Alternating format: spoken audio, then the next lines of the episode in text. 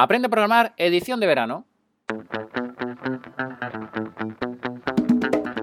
Muy buenos días a todos y bienvenidos al episodio número 42 de Aprende a programar, el podcast.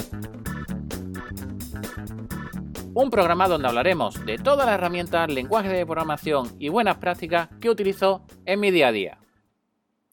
Comenzamos nuevo mes, mes de agosto, y con ello también nuestra edición de verano. Vamos a tener una serie de, episodios mucho más livianos que los anteriores que hemos estado teniendo y donde quiero centrarme en una herramienta en concreto por cada episodio.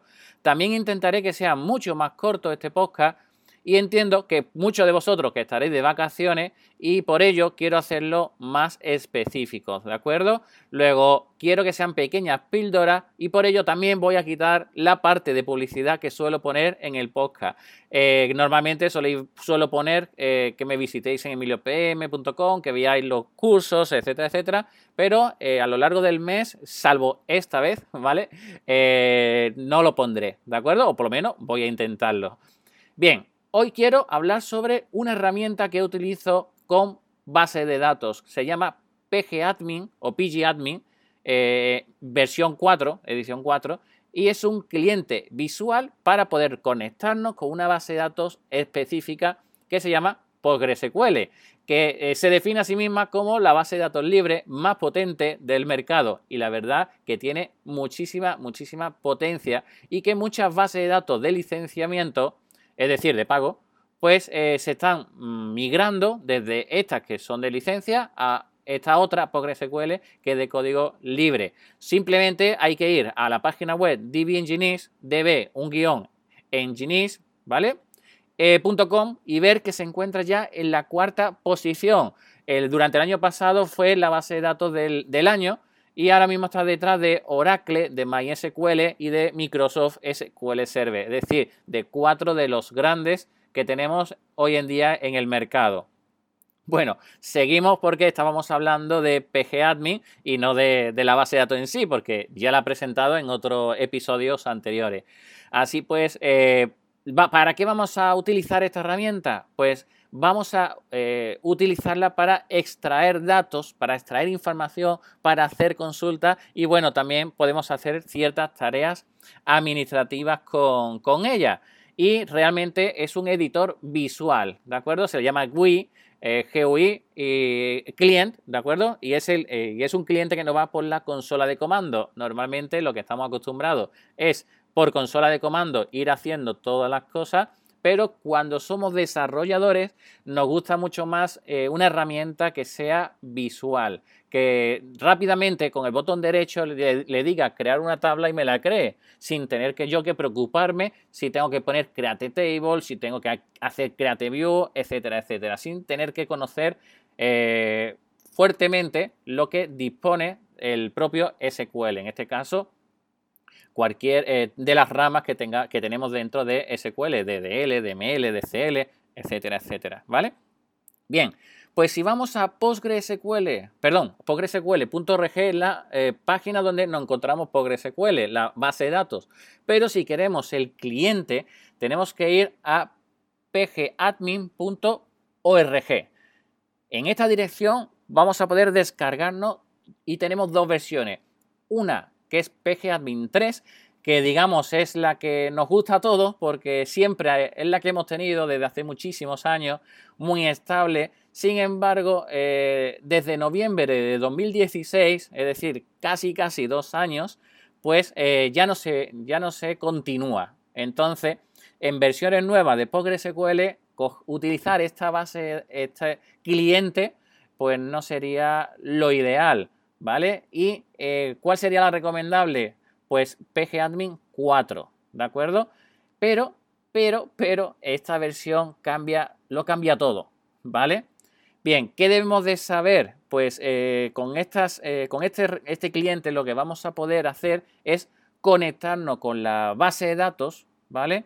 Vamos a poder trabajar con ella y vamos a poder hacer las diferentes consultas que necesitemos de temas SQL.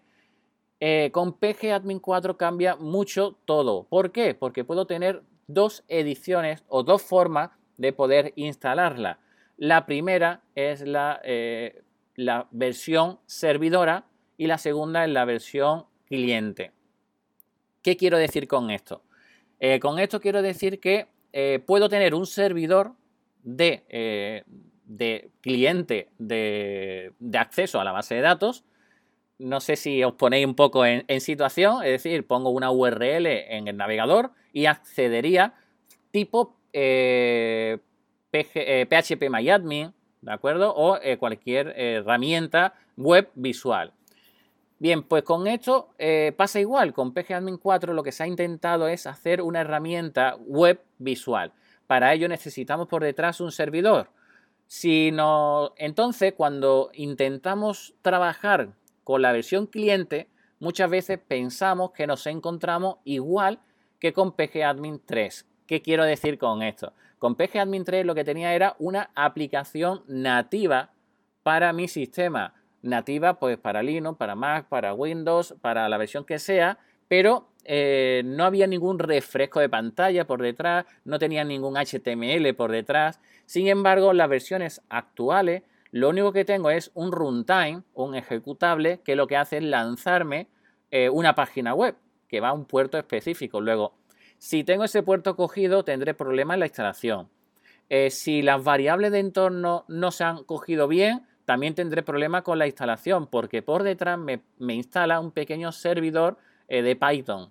Eh, si, por ejemplo, eh, no arranca correctamente ese servidor, tampoco tendré acceso y me pondrá un mensaje raro en la pantalla, etcétera, etcétera. Luego, tenemos una serie de problemas que con PGAdmin 3 no lo teníamos. Por ejemplo, otro ejemplo, estamos escribiendo consulta y de buena primera se nos refresca la pantalla porque hemos pulsado alguna tecla que hace refrescar, ¿vale? Eh, no sé, por ejemplo, F5, ¿vale? Puede ser que eh, nos dé un poco de lata, ¿no? Luego, eh, de esta manera vamos a tener problemas con, con esta versión de PGAdmin y nos tendremos que acostumbrar a trabajar con ello. Luego, no, es, no sería la primera vez que alguien pierde una consulta que se ha llevado horas escribiendo. Luego, muchísimo cuidado con eso, ¿vale? ¿Qué tiene de bueno? Pues que lo puedo poner en modo servidor.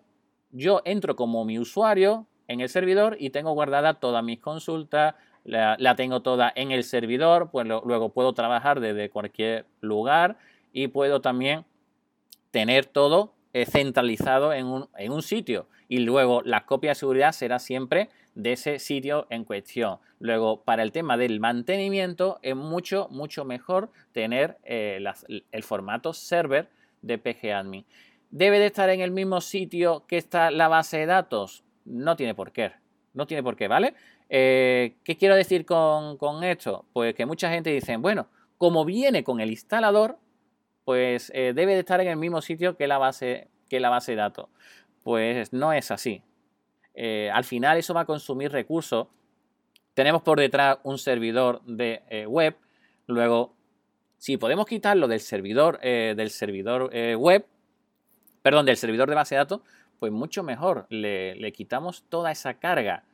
¿Vale? Luego, siempre, siempre, siempre, si queremos optimizar la instalación, se tendría que hacer bien por la compilación del código fuente y el pgadmin, pues instalarlo en otro servidor aparte. ¿vale? Y que se vayan uniendo uno al otro. Lo que sí es cierto que, bueno, que tenemos que tener buena comunicación porque ahora vamos a ir la red en tres bandas, es decir, mi ordenador se conecta a un servidor y ese servidor al otro. Luego, como veis, el flujo de información va a ser bastante eh, complejo en la red, ¿vale? Me seguís, ¿verdad? Bien, pues una vez que tenemos toda, toda esta información, simplemente necesitamos utilizar eh, PGAdmin para, como cliente visual. Luego para crear nuestras consultas, para, para todo lo que sea el día a día de nuestro como desarrollador, incluso también para realizar pequeñas tareas de administración. También tenemos cositas, herramientas dentro de ella y si queréis eh, que monte algo sobre PGAdmin, simplemente me tenéis que preguntar, ¿de acuerdo? Y si queréis que os diga algo más, por ejemplo, otro podcast, hacer un monográfico específico de, de PG Admin o cualquier cosa que se os ocurra, igual escribirme sin ningún tipo de, problema, pues eh, simplemente lo que quiero es que aprendáis todas las herramientas que yo he ido utilizando en, en mi trabajo y que además de las que yo conozco existen muchísimas, muchísimas más. Y ya veréis que incluso aquellas que yo conozca, si vosotros conocéis alguna herramienta que queréis que yo lo diga aquí, simplemente me lo tenéis que, enviar y también pues decirme si queréis que diga vuestro nombre, pues yo diré, pues tal persona me ha recomendado esta herramienta, la hemos estado probando y es muy recomendable para programar, para base de datos, etcétera, etcétera. Si quieres aprender más sobre PGAdmin y PostgreSQL, existen tres páginas web que yo suelo utilizar para ello. Directamente la de pgadmin, pgadmin.org, donde tendréis eh, una documentación, primeros pasos, instalación, configuración, etcétera, etcétera. Otra eh, sería postgresql.org, donde tenéis también toda la documentación de PostgreSQL, tenéis muchísima información sobre, sobre ella, etcétera, etcétera. O una tercera que lo que hace es coger toda esa información, eh, maquetarla y ponerla en español y lo están poniendo en esa página. Se llama todopostgresql.com. Cualquiera de esas tres páginas os va a servir para ir profundizando sobre PostgreSQL. Y bueno, esto es todo en el episodio de hoy de Aprende a programar el podcast. Este es el primer episodio de la edición de verano, como podéis ver, un poco más corto, sobre herramientas que utilizo en mi día a día. Muchísimas gracias por escucharme y os espero el próximo martes, donde hablaré sobre una herramienta que utilizo en mi faceta como programador. Ahora toca descansar, disfrutar del verano y pasarlo muy bien. Chao.